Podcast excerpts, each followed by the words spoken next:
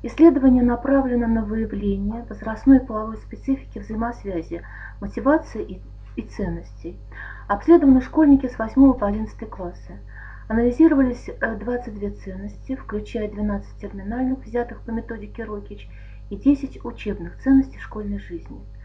Мотивация определялась с помощью факторного анализа 70 вопросов в каждой из четырех групп, которые различались по полу и возрасту.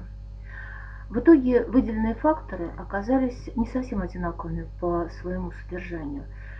Это позволило качественно описать как половую специфику, так и возрастную динамику. Далее были вычислены корреляции соответствующих мотивов с ранжированием ценностей. Оказалось, что у юношей с мотивацией аффилиации и самоутверждения успешная учеба остается лишь средством для одобрения самоутверждения, а соотношение мотивации и ценностей не всегда согласованы.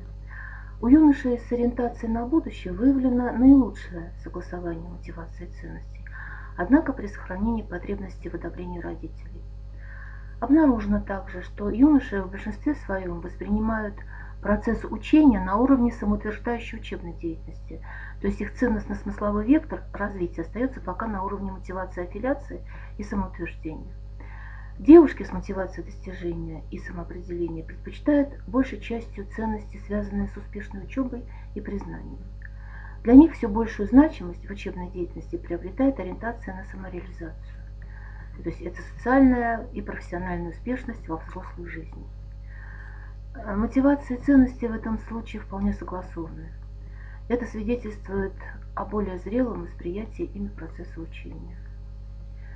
Ну, таким образом, возрастные изменения мотивации в старшем школьном возрасте имеют выраженную половую специфику. Ну, эти закономерности необходимо учитывать, конечно, для более эффективной психологической поддержки воспитательной работы в школе.